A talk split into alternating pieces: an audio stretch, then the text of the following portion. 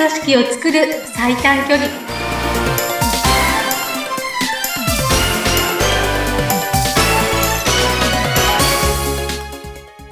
こんにちは組織力アップコンサルタントの中山智子ですどうぞよろしくお願いしますはい、インタビューを務めさせていただきます。えー、ズッピーこと逗子秀嗣と申します。はじめましてですね、中山さんね。はいはじめまして、よろしくお願いいたします。お願いしますはい。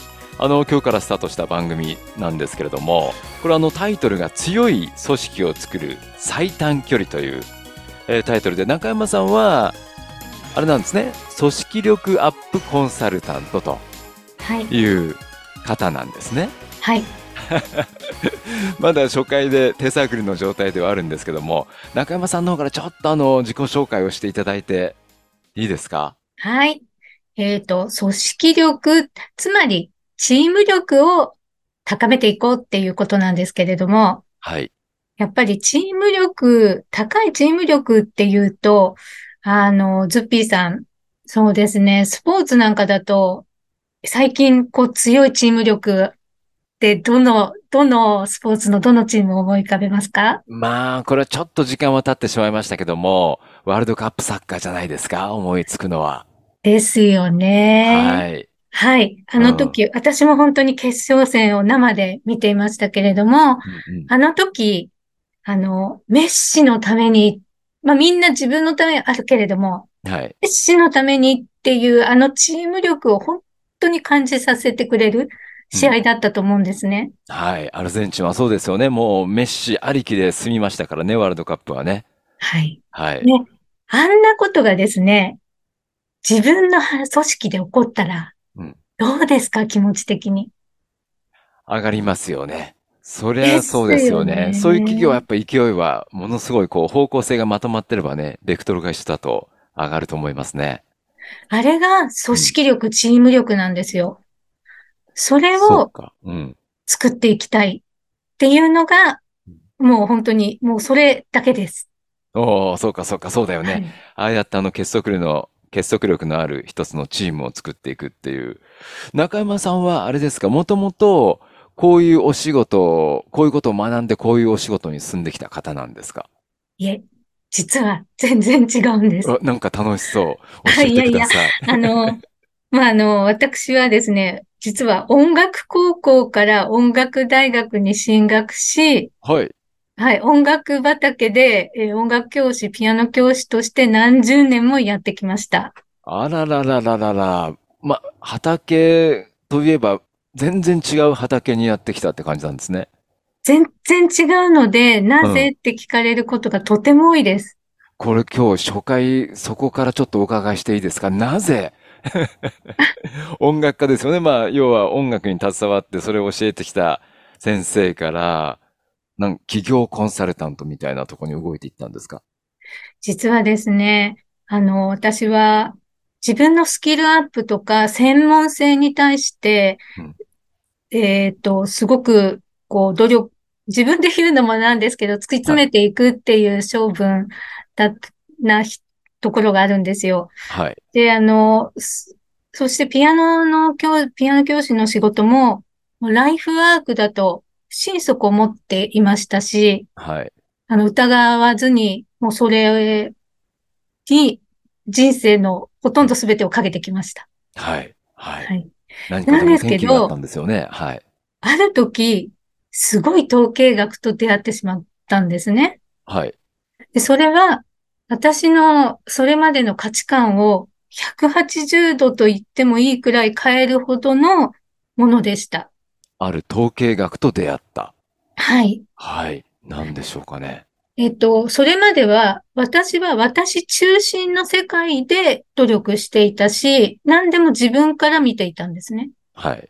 その統計学と出会った時に、相手からどう感じるのか、相手からどう見えるのかっていう視点をもらうことができたんです。うーん。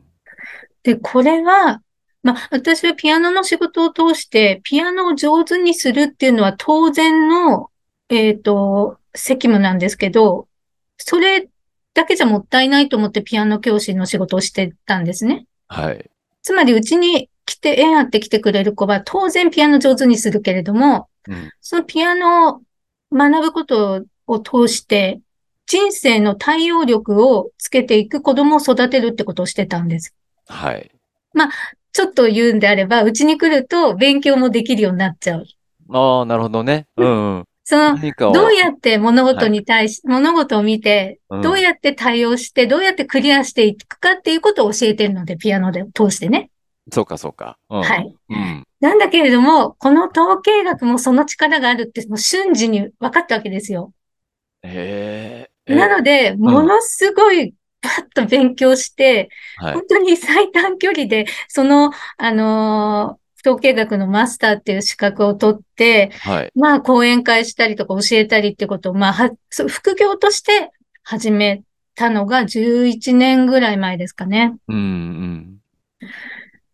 まあそんなきっかけがあり、その統計学で人のことを理解する、人に興味を持つっていう、今までの自分の人生と全く違うっていう領域に踏み込んでいき、はい。まあちょっといろいろな事情、これはね、もうちょっと体の事情もあったり、ちょっと自分の演奏ができなくなったりっていうことがあることもあったんですが、それをだんだんシフトチェンジしていって、はい。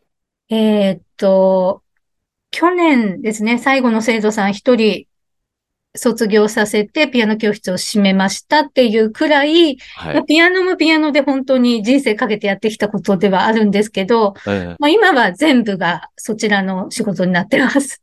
あ、そうなんですね。じゃあ、もともとはピアノの先生、はい、ピアノでいいんですよね？はい。そうですね。うん、はい。で、ピアノを教えてるんだけども、そのピアノの専門家、もう一流の音楽家にそ、育てるというよりは、そのピアノをレッスンすることによって、社会に出て学んでいくこととか、努力して何かこう繋がっていくことっていうのも教えてきたんだよ。どっちかっていうと、そうです。うん、あの、町のピアノの先生のとこに来る生徒さんは、ほとんどの子は専門家にならないです。ああ、そうか、そうか。2000人以上教えてきましたけど、音大に進んだ子は2人しかいないんです。へそれが分かっているからこそ、うん、じゃあ、その私に縁あった子供たちに私が提供できる最大のプレゼントは何かと考えたわけです。なるほどね。うん。そうか、それで途中で統計学に出会ったということなんですが、あの今、顔はね、見えてないんですけど、我々はこう、顔をね、合わせながらお話をしてるんですけども、そう言われるとね、ピアノの先生顔わかりますよ、すごく。すごく やっぱり、あの、音楽をやってらっしゃる顔、顔ですね。清楚な感じも伝わってきますし、はい。そして今、企業のコンサルタント、しかもあの、組織力アップコンサルタントっていうね、えー、肩書きを持ってらっしゃいますけども、これはあの、中山さん、具体的にはどんな人に聞いてほしいとか、ありますか？えっ、ー、とですね。うん。人を大切にする経営者の方、チームリーダーに聞いていただきたいです。ああ、人を大切にするチームリーダー、経営者の方。はい、うん。今の経営者の方っていうと、大体おいくつぐらいの方が多いですかね？えっ、ー、と、私の周り割とそういう方が多いので、若いと30代だったり、うん、40代、50代の方も、あの、いらっしゃいます。ああ、そうか、そうか。はい、うん。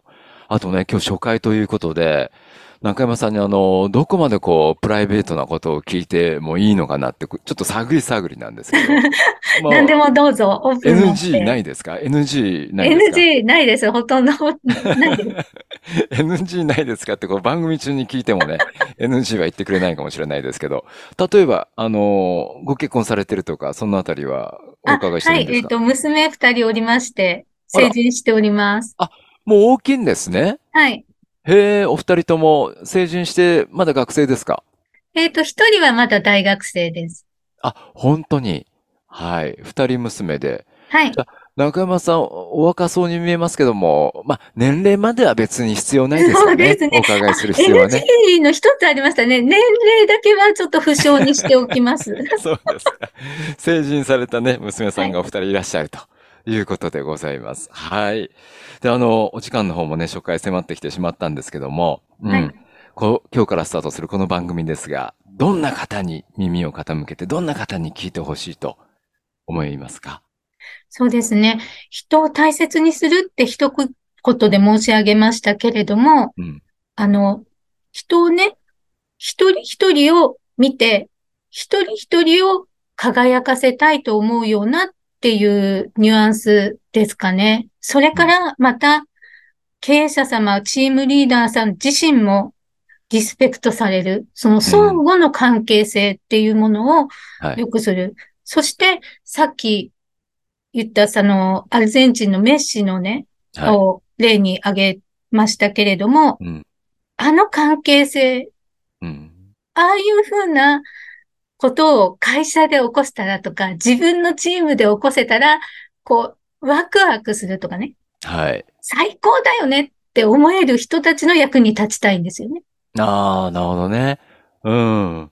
そうか、そういうあの、達成感とかね、まあ、あるとこにはあるんでしょうけど、どこの会社もそういう状態ではないでしょうからね、やっぱね。そうですね。残念ながら、1秒、1分でも1秒でも早く帰りたいと思って働いている方もいらっしゃると思いますし、うん。うーん、その、仕事というのは遊びとは違うけれども、はい。やっぱり打ち込めるとか、こう、楽し、楽しいって言葉は的確なのかわからないですけれども、はい。ある意味楽しくないと、いい結果生まれないって私自身は本当は思ってるんですね。なるほど。はい。なので、遊びとは違うけど、働くことが楽しいと思えるうん人を増やす。うんそれは雇う側であっても、雇われる側であっても、どちらも、そういうふうになったら、どうですか？一生の中で結構な時間を占めるた働くということが、はい。そんな感じだったらって、ね、ズッピーさんにもズッピーさん、そあの、お仕事を足してそういう、そうだともちろん思うんですけど、うん。確かにそう。楽しくないとね、何やるにもね。そうするとやっぱ、ニコニコして仕事してると、なんかいいこともどんどんどんどんこっちに来るような 気もしますしね。はい。そんな人をね、増やしたいですね。承知しました。もう今日からスタートの番組なんですけどもね、私もいろいろと中山さんの知識をこう引っ張り出して、えー皆さんにご紹介できればなと思っております。ありがたいです。よろしくお願いします。はい、えー今日は初回ですけども強い組織を作る最短距離、えーこれから一緒に学んでいきたいと思いますので、えー今後ともどうぞよろしくお願いします。こちらこそよろしくお願いいたします。来週もよろしくお願いします。はい、ありがとうございました。